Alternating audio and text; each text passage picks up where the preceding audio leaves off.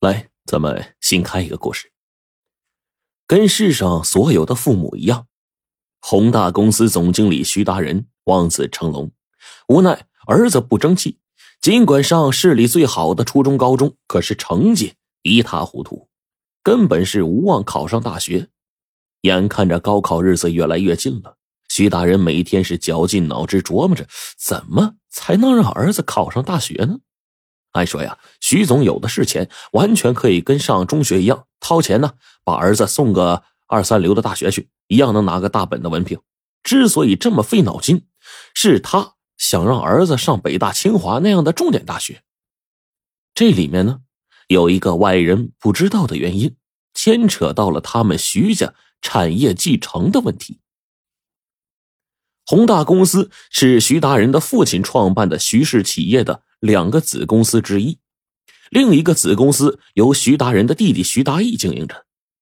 这徐老爷子呀，已经七十开外了，要不是不放心把企业交给儿子，他早退休了。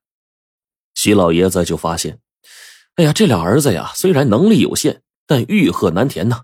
两个人争权夺利，为了继承家业，明争暗斗，互相拆台，各不相让，搞得兄弟不像兄弟，仇人不像仇人。前几年呢，老爷子就发现这种情况了，一气之下把俩儿子叫到一起说：“你们俩也别争了啊，你俩都没机会。公司交到你们谁的手里，我都不放心。”那这俩儿子一听，面面相觑，就问说：“那您交给谁呀？”老爷子就说：“你们两个不是都有儿子吗？啊，你们让他们好好读书。哎呀，等我退休了，我就将公司交给最能干、最有出息的那个孙子手里。”这个不失为一个公平的方案，于是徐达人两兄弟就把希望寄托在了各自儿子的身上。两个人呢，就跟展开了军备竞赛似的，不惜血本，争相在儿子身上下本钱，让他们读最好的学校，请最好的家教，接受最好的教育。孩子尚在读书，能力的高低只能体现在学习成绩上。如此一来。考上何等档次的大学，也就成了衡量孩子能力高低的杠杆了。徐达人的弟弟的儿子呀，去年考了省重点大学，今年呢，临到他儿子高考了，要压过对手一头，就只能上全国重点。只要儿子上了全国重点，说不定能凭借所读大学水准高这一条，获得爷爷的青睐，接管家族企业。那你说徐达人敢马虎吗？不敢呢，徐大人就决定说不惜任何代价要实现这个目标。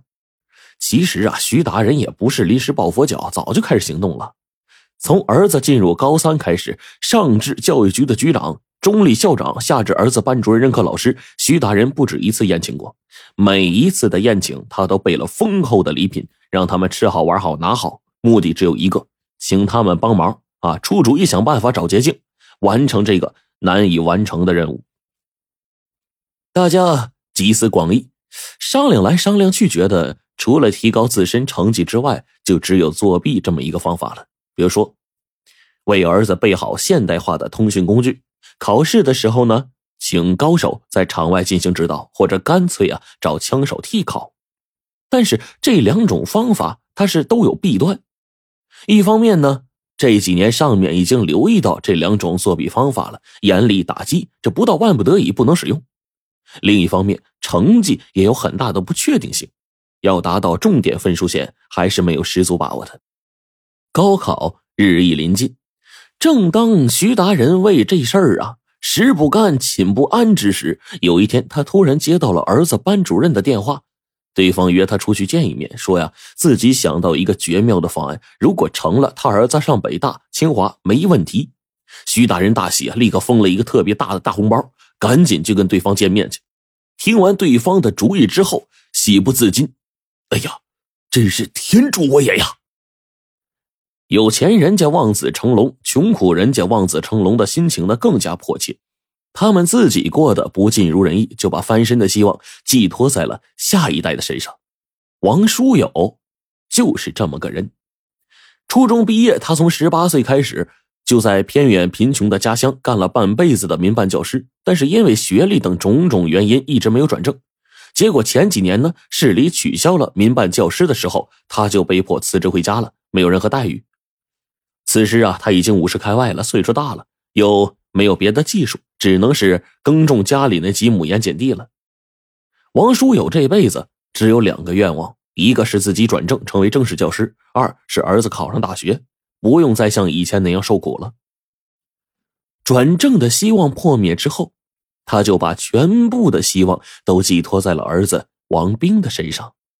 他认为说，如今社会竞争激烈，读大学就是人生在世的生命线。只要读了大学，才会有光明灿烂的一生。所以呢，他才省吃俭用，勒紧裤腰带过日子，一心供儿子读书，希望将来他能考一个名牌大学，光宗耀祖，自己也能扬眉吐气。好在呀，儿子很争气，知道用功，学习成绩一直非常不错。然而祸不单行。王书友被迫辞职回家，仅仅过了两年，因为积劳成疾，查出了患有慢性肾炎。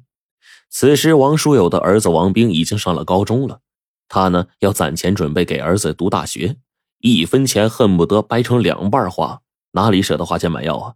他就把这病情呢瞒着家人，结果耽误治疗了，肾炎竟然发展成了尿毒症。直到他昏倒在地里，乡亲们把他送到医院，众人才知道他竟然得了危症。晚期尿毒症的常规治疗方法呀，就是血液透析和肾移植。按照王书友的病情，可以通过透析暂时维持生命，但是想要彻底治愈的话，就只有肾移植这一条路了。而换肾，即使有肾源，也得有个十几万的治疗费用。王书友在了解了治疗价格之后，就傻眼了。他在医院只住了一天，就不顾大家劝阻，坚持出院回家。医生和送他来的乡亲们以为他绝望之下要放弃治疗，纷纷劝说让他一定要定期到医院做血液透析。没钱的话，大家凑。